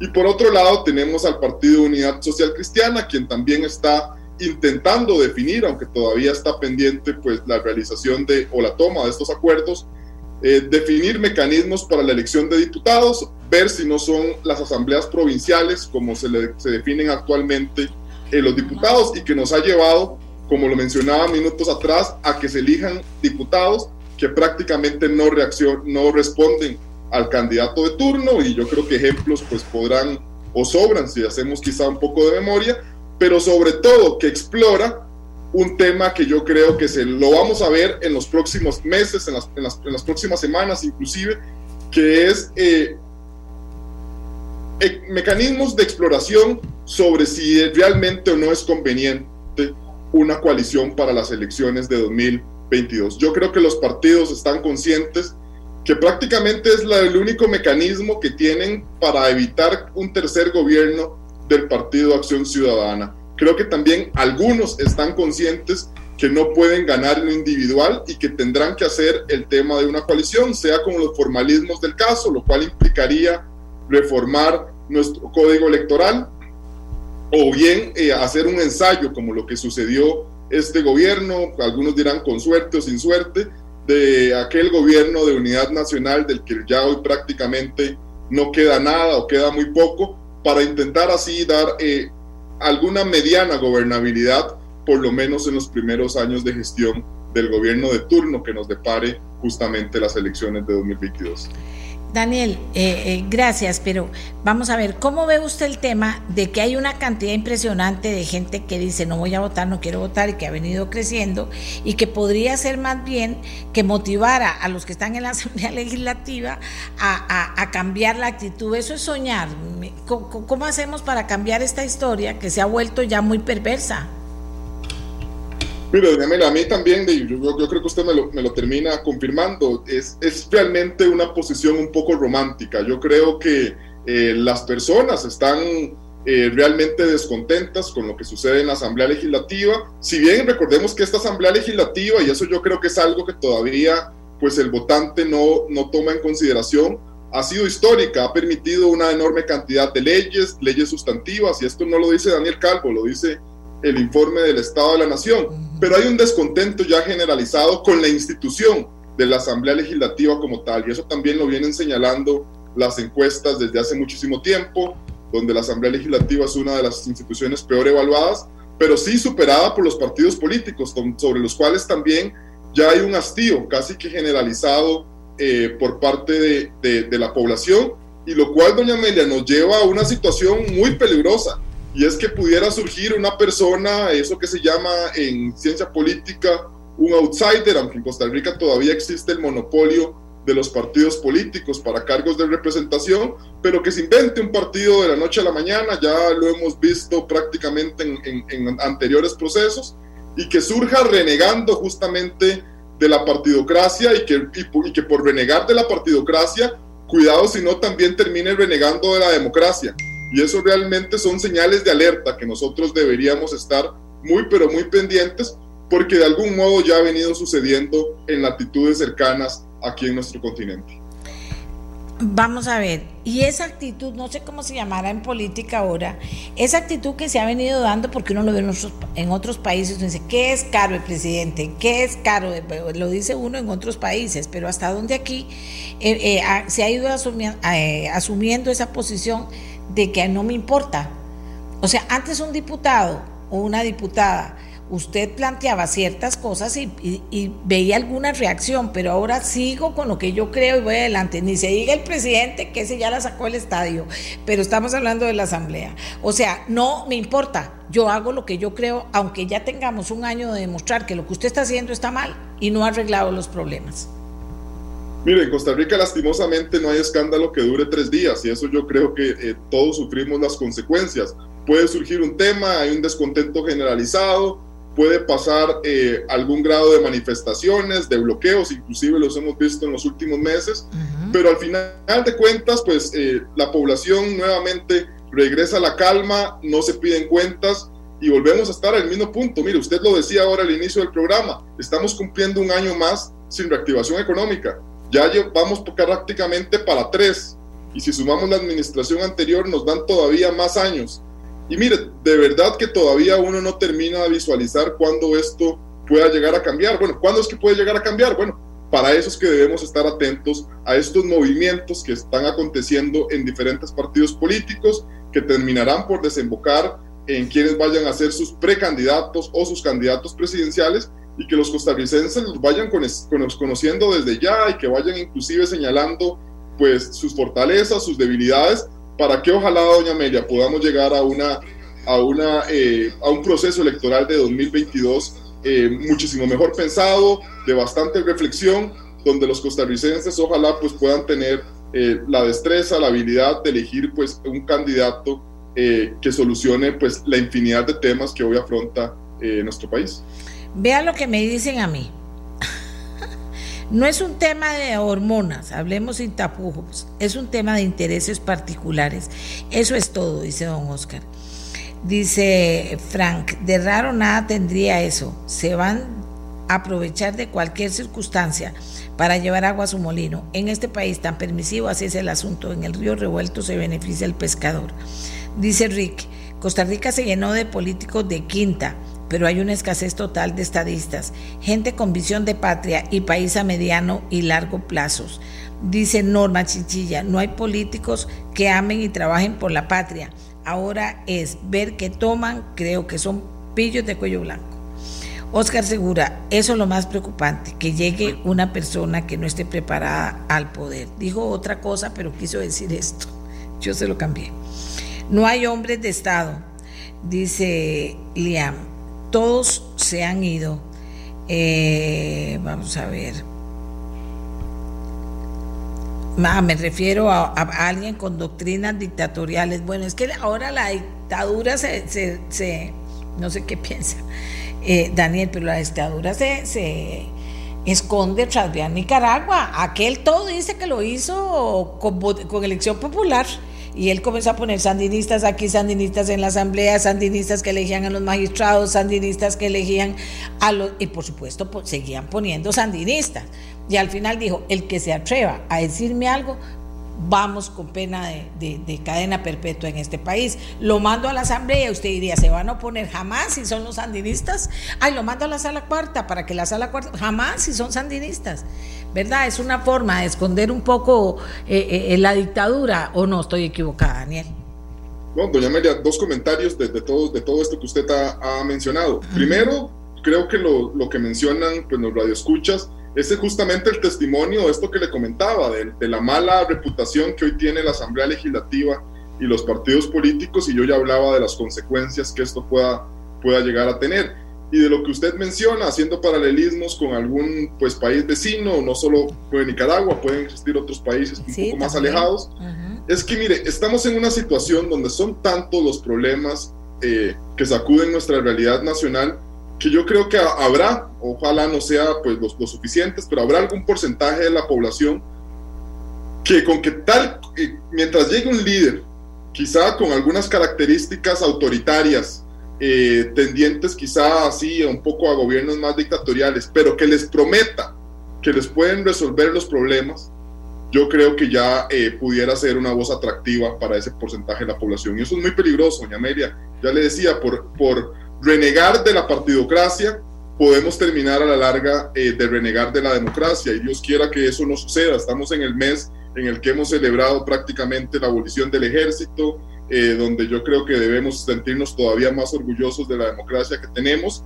pero que efectivamente pues también debemos valorar o empezar a cuidarla y para eso debemos pues estar muchísimo más atentos a estos movimientos, a los comportamientos que suceden fuera de la Asamblea Legislativa, pero que tienen repercusión en la Asamblea Legislativa, porque lo que está en juego es nuestro futuro, y nuestro futuro es que ya recordemos, según el calendario, que me imagino sufrirá algunas modificaciones en nuestro calendario electoral de, definido por el Tribunal Supremo de Elecciones, desde el pasado mes de octubre ya entró o, o inició la contienda electoral, ya se dio el banderazo de salida y ahora muy probablemente vamos a ver cómo los partidos pues realizarán pues, eh, procesos internos para definir precandidaturas, después candidaturas, después muy probablemente también estos eh, pues eh, escenarios de posibles coaliciones para ver qué es lo que nos termina por deparar el proceso electoral de 2022 que como bien le decía se encuentra ya prácticamente a la vuelta de la esquina. ¿Y qué dice la experiencia, eh, Daniel? Por ejemplo, una persona en ese régimen que tenemos y con esta alcahuetería y esta falta de, visión a futuro y este venderse a una bandera partidaria en vez de, de defender la bandera de Costa Rica, etcétera, cualquiera solo puede desbaratar este país pero cualquiera podrá prometer que cambia y que le da a este país lo que quiere y hace los cambios necesarios si está solo. Puede llegar a ponerse en una elección y decir, yo voy a hacer esto y voy a hacer lo otro. Podría o sería, eh, sería de un pueblo muy mal educado políticamente creer que eso es posible o estoy equivocada. No, sin duda, pues sería eh, realmente pues de una mala educación política que nosotros crea, que terminemos creyendo pues en esos, en esos cantos de sirena de decir que los problemas nuestros se van a resolver eh, pues el próximo primero, el, el, primero de mayo del 2022. Eso claramente no sucederá así. Tenemos problemas estructurales que datan de muchísimas décadas y que los venimos repitiendo y de los cuales hemos hablado pues eh, ya en varios programas acá, la reforma del Estado, que venimos hablando prácticamente desde 1990, eh, y, por el tema fiscal, por ejemplo, que también desde principios del 2002 con Abel Pacheco hemos intentado pues poner en orden y todavía no lo logramos, y así infinidad de temas. Pero doña Amelia, aquí hay dos, dos temas importantes y, y, ya también quizá para relacionarlo un poco con el acontecer de la Asamblea Legislativa. Ajá. Uno, el, tema de, lo electoral, pues tendremos que ver si en los próximos meses eh, la Asamblea Legislativa pues se orienta a realizar algún tipo de cambio de ellos. Y habrán cambios que resultarán muy sexys, por ejemplo, en otros países eh, un cambio que resulta eh, muy bien visto a los ojos del populismo es, bueno, que, que, se permita que candidatos se puedan lanzar a la presidencia sin el respaldo de, un partido político. Eh, por ejemplo, que no solo los partidos políticos se puedan llegar a, a, a, presentar candidaturas. El tema también, y yo creo que sería importantísimo que se pueda hacer, es el tema de buscar mecanismos para que existan reglas claras sobre el tema de la coalición política, que ahora se empieza a explorar, pero no se definen reglas que nos permitan claridad.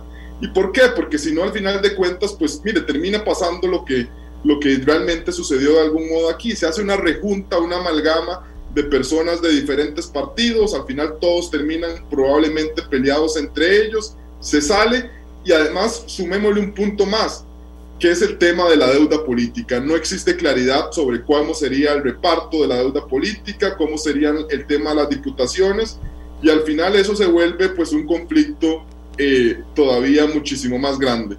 Y otro tema ya para terminar de relacionarlo con la Asamblea Legislativa, ahora que usted hablaba de actitudes eh, quizá un poco más románticas, de que los partidos pues tomen la bandera de Costa Rica y se olviden por un momento de la suya, es que para algunas agrupaciones habrá algunas que usted puedan estar preocupadas o interesadas en no querer eh, gobernar un país en quiebra, en intentar sacarlo adelante, esto que resta de la administración de Carlos Alvarado, para que quizá a ver si alguna parte del electorado le reconoce esa actitud de colaboración y los premia eh, su responsabilidad en las urnas, o bien también, digámoslo eh, con toda claridad, hay agrupaciones que también yo creo desean eh, con, con, todas, con todas sus ganas que el gobierno del Partido Acción Ciudadana pues acabe de la peor manera, con las consecuencias no solo para este partido, sino para toda Costa Rica, porque de que, de que exista o todavía una peor gestión de este gobierno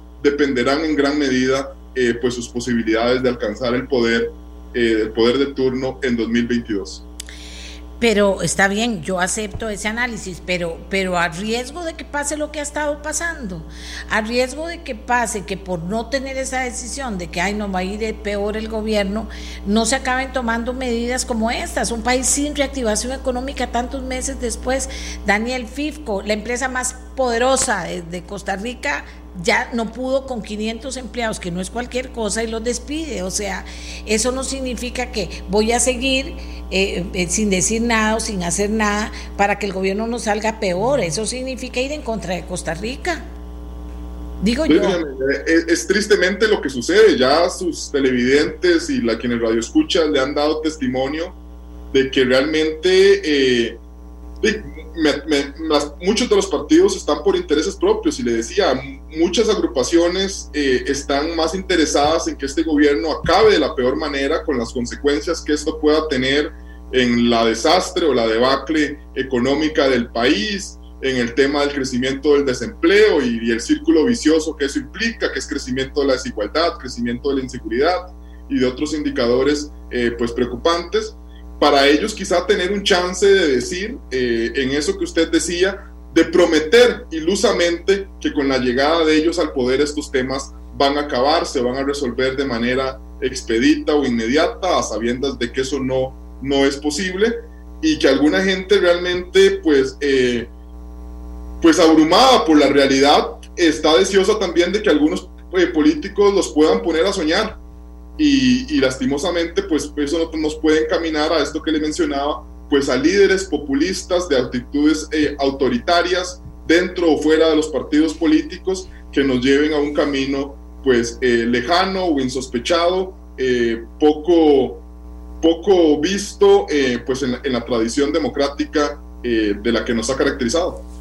Y aquí dice la gente, mientras tanto en Panamá volando el coronavirus, 2.000 casos diarios, o Costa Rica, o Costa Rica que pierde oportunidades. Yo no sé cómo ve la política los politólogos, el romanticismo, ni cómo ve eh, eh, la ignorancia, ni cómo ve lo otro. Aquí dice, es liberación nacional, me dice don Oscar, el, el, que está en ese plan de no afectar a este gobierno para no recibir un país quebrado. Es, no es jugársela mucho a cómo están las cosas en este momento, digamos, si fuera el caso de liberación nacional.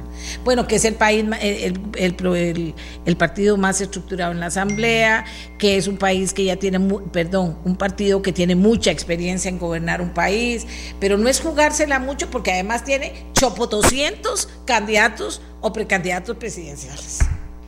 Mire, doña Amelia, es que eh, todo dependerá de la narrativa que se pueda construir y usted de narrativas pues sabrá muchísimo mejor que yo. Vea, por ejemplo, que algunos políticos en, en su condición individual o agrupaciones, cuando intentan colaborar con el gobierno, se les acusa justamente de que son complacientes, de que son poco, de que tienen una actitud eh, poco, de poca oposición, etcétera. Y cuando realmente pues se terminan por manifestar en contra de, determinados proyectos a favor del gobierno, pues se les dicen que son unos irresponsables, que quieren acabar con el país. Es difícil, yo creo que la situación es muy, es muy sencillo, pues llegar, sentarnos aquí, conversar, pero realmente el día a día que viven los políticos para definir su estrategia, con miras a una próxima campaña es difícil. Y ahora que usted menciona, por ejemplo, el Partido eh, Liberación Nacional, que sin duda es la minoría más grande de la Asamblea Legislativa y la cual pues decidirá eh, pues los proyectos importantes. Vea, por ejemplo, el tema de los empréstitos. Ya hemos visto dos líderes manifestarse de esta agrupación en, en, la, en este fin de semana.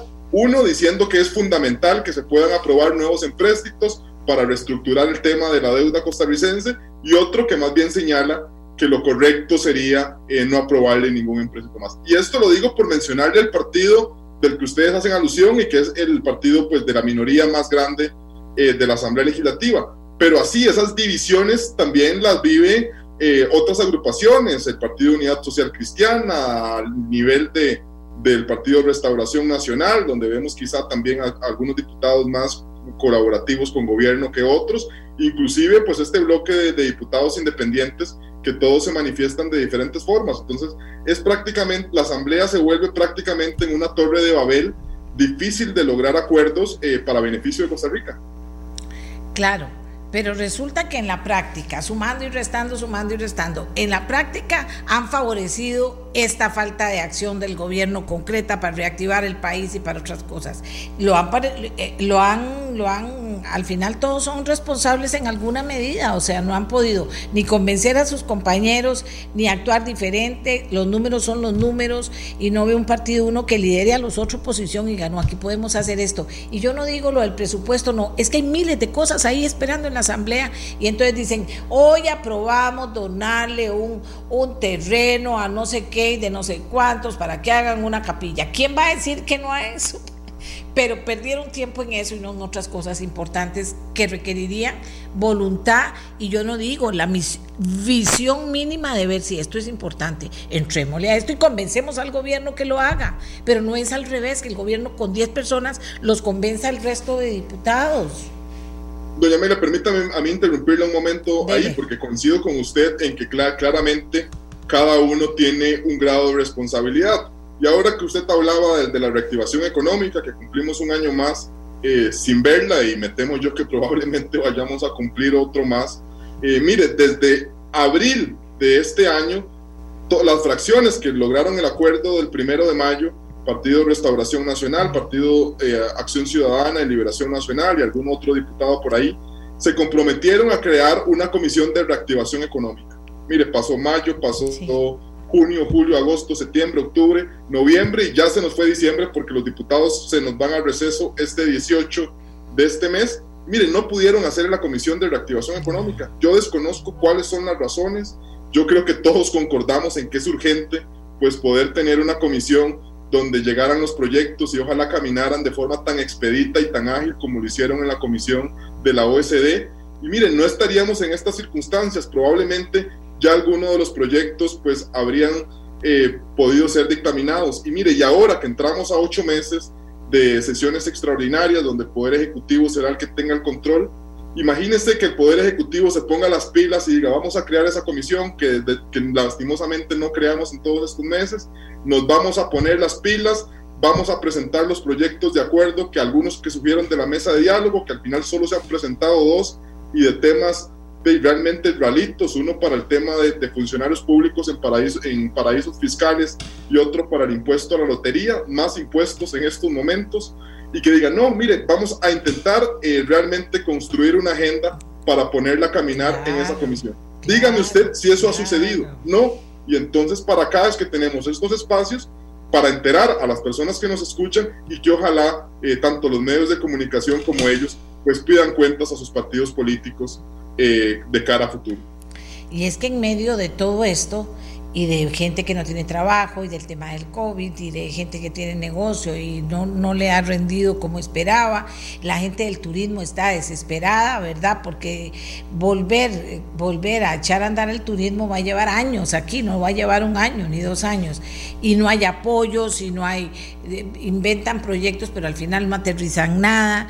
Y, y en medio de todo esto, lo que, lo que, lo que se puede esperar es que ni siquiera vuelvan ya a ver a la Asamblea, ¿usted me entiende? Cuando la gente entra en eso, que ya ni siquiera vuelve a ver a la Asamblea Legislativa, ni vuelve a ver al gobierno, sino que se llena de desesperanza y de ver qué logra. Y en medio de esto, los políticos se valen de eso para tampoco activarse y hacer algo como usted dice, buscar consensos en proyectos y que le digan, vea gobierno, aquí tenemos los votos, usted tiene 10, aquí el resto tiene estos proyectos para reactivar a Costa Rica, usted tiene los votos, usted se va a llevar la gloria, al final no vamos a hacer nosotros, apruebe esta agenda. No lo hacen, que tiene eso de raro y de difícil, eh, Daniel.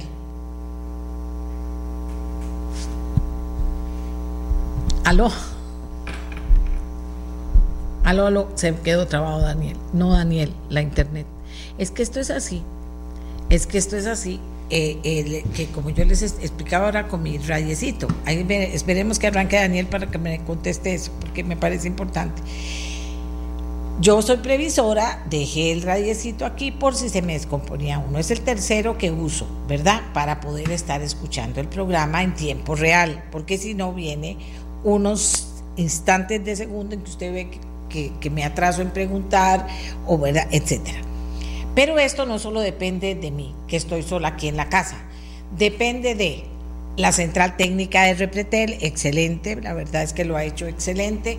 Depende de la cabina monumental, que ahí está Miguel, depende de Canal 2 y depende de mí también. Entonces, al final son muchos grupos trabajando. Si un grupo se distrae o si un grupo no sé, no funciona adecuadamente, pues entonces pareciera que es muy grande el problema y no. El tema es que en esto estamos, cada uno de nosotros tiene su responsabilidad. Yo tengo la mía de, estar lista cada mañana, pero fíjate que yo estaba totalmente eh, previsora supuestamente y en la mañana pues el, domingo vi que estuviera el, el, otro la otra rayecito listo todo estaba perfecto y resulta que hay un fallo y entonces, porque hay gente que le pueda molestar, claro, me tendrían que haber sacado el, un momentito de cámara mientras que yo resolvía el problema. Pero, pero, eh, entonces ustedes vieron, me paré, fui a ver, traje aquí, después fue a traer el otro. En el interim se cayó una cuestión de vidrio ahí abajo. Entonces, eso para que ustedes vean. Yo les explico para que ustedes vean. No es que sea tan serio.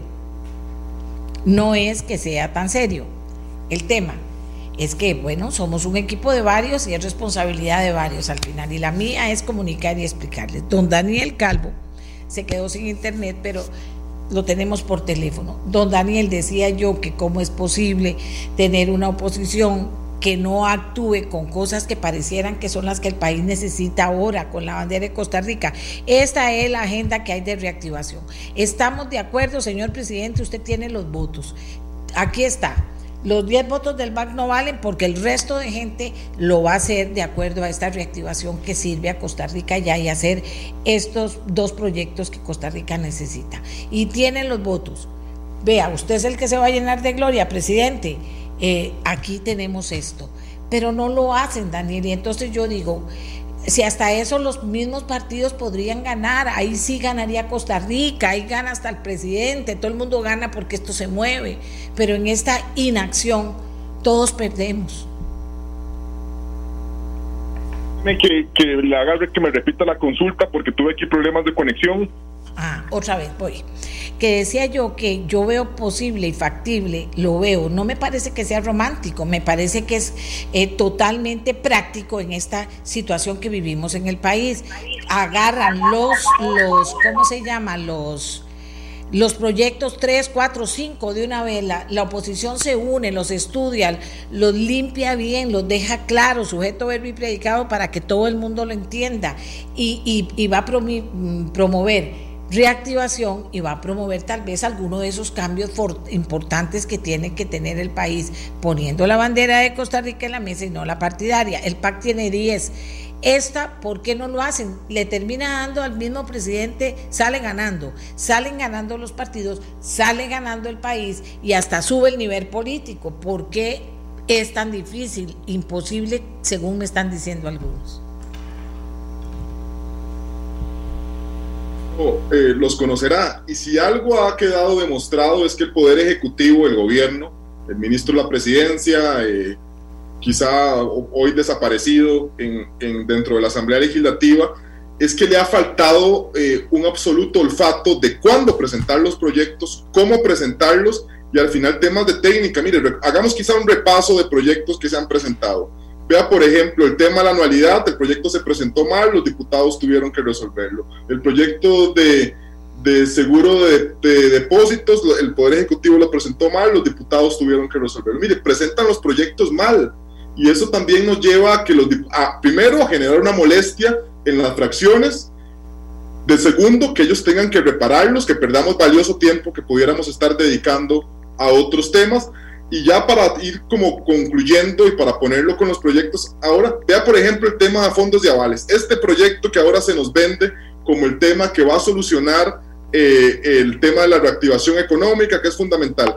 La invito a que realmente pues entreviste la próxima semana o, el mes de enero, porque ya este, prácticamente este mes se nos fue, qué es lo que piensan los diputados ya del, segundo, del texto sustitutivo del proyecto de fondos de avales. Mire, los diputados están molestos, no están satisfechos con este proyecto.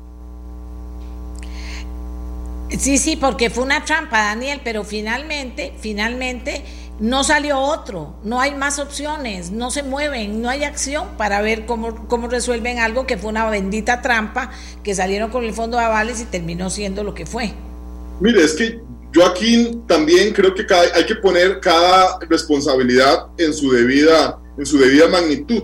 ¿Quién es el que lleva a fin de cuentas la o quien debería llevar las riendas de gobierno? Bueno, el Poder Ejecutivo, la fracción de gobierno. Y realmente lo que demuestra es que manda proyectos de improvisación y que los manda y digo, bueno, voy a mandar eso a ver cómo me va. Que ahí los diputados vean a ver si me lo arreglan y si al final de cuentas el proyecto no camina, yo le echo los clavos y digo que simplemente es la oposición ingrata que no me quiera aprobar los proyectos. Y eso no es así, doña Amelia. Vea con el tema de los empréstitos. Se le ha rechazado ya dos veces una moción de dispensa a un empréstito importante con el, el, Banco Interamericano de Desarrollo y el Poder Ejecutivo sigue sin darle cuenta, sin dar una hoja de ruta y claridad, y eso desde muchos empréstitos atrás, a la oposición sobre en qué planea gastar esos recursos, cuáles son los fines que se les va a dar.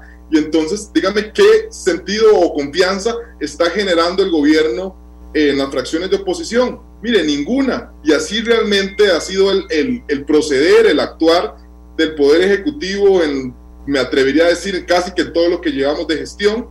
Y así, doña Amelia, es muy difícil poder construir, es muy difícil olvidar esa bandera eh, partidaria y poner por delante la bandera eh, de, Costa Rica cuando ni siquiera el gobierno pues está colaborando eh, para generar confianza con otras agrupaciones. Excelente, Daniel. Una buena conversación. Vamos a ver nosotros conversamos, usted me da todos los análisis políticos basados en toda la temática que usted conoce. Hasta los fines de semana pasamos conversando. Hasta los fines de semana pasamos conversando. Pero así es esto, imagínense, a mí me toca, pero a Daniel no le toca y sin embargo siempre eh, encantado, encantado amable. Muchas gracias a Daniel Calvo, politólogo. Cerramos contándoles que una trabajadora de la salud de Nueva York se acaba de convertir hoy en la primera persona en ser vacunada contra COVID-19 en una ceremonia pública en Estados Unidos, el país del mundo que ha sufrido más muertes por la pandemia. Estados Unidos inició este lunes su campaña de vacunación. El número de muertos en ese país se acerca a los 300 mil con más de 16.2 millones de contagios. Este fin de semana la vacuna de Pfizer BioNTech comenzó a ser enviada a hospitales y otros lugares en cajas refrigeradas desde la fábrica de Pfizer en Michigan.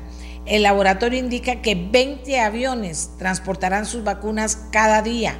Cerca de 3 millones de dosis deberán estar disponibles de aquí al miércoles para vacunar a unos 20 millones de personas antes de finales de año y 100 millones antes de finales de marzo.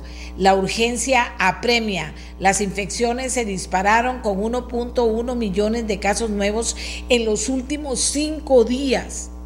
Estados Unidos fue el viernes el sexto país en aprobar la vacuna de la alianza Pfizer-BioNTech. En Europa, el medicamento, eh, la agencia europea emitirá una opinión antes de finales de mes. El primer cargamento de vacunas llegó ya a Canadá ayer por la noche. En la provincia de Ontario el reparto de la vacuna empezará mañana martes. El país norteamericano encargó 20 millones de dosis a Pfizer. Francia comienza esta semana estrategia de test masivos en algunas áreas urbanas para controlar la epidemia. Liverpool en el Reino Unido eh, emula la estrategia, perdón, la estrategia emula la aplicada en Liverpool en el Reino Unido a principios de noviembre, que fue que tuvo un balance positivo. En Alemania, desde la pandemia, donde la pandemia está fuera de control, Oiga usted, y son con aquella disciplina los alemanes. Se decretó un confinamiento parcial a partir de este miércoles. Suiza, el director del hospital de Zurich, reclamó detener la actividad del país. E, Italia, quinto país del mundo más enlutado por la pandemia tras Estados Unidos, Brasil, India y México, registró 400 84 nuevas muertes. Lituania cerrará la mayor parte de tiendas a partir del miércoles. En África, un diputado libio falleció a causa del COVID, donde se encontraba tras haber participado en diálogos destinados a sacar a su país del caos. Señores, estas son las últimas informaciones. Perdón a mi querido y respetado don Pablo Guzmán, director de 120 Minutos, por dicha que es un excelente periodista y me entiende que había que compartir con ustedes esto. Todavía nos quedan algunos mensajes de nuestros patrocinadores. Ojalá tengamos tiempo porque ellos son muy, muy importantes para nosotros. Pablo, saludos. Hacemos ahora sí la pausa que nos lleva hasta mañana. Este programa fue una producción de Radio Monumental.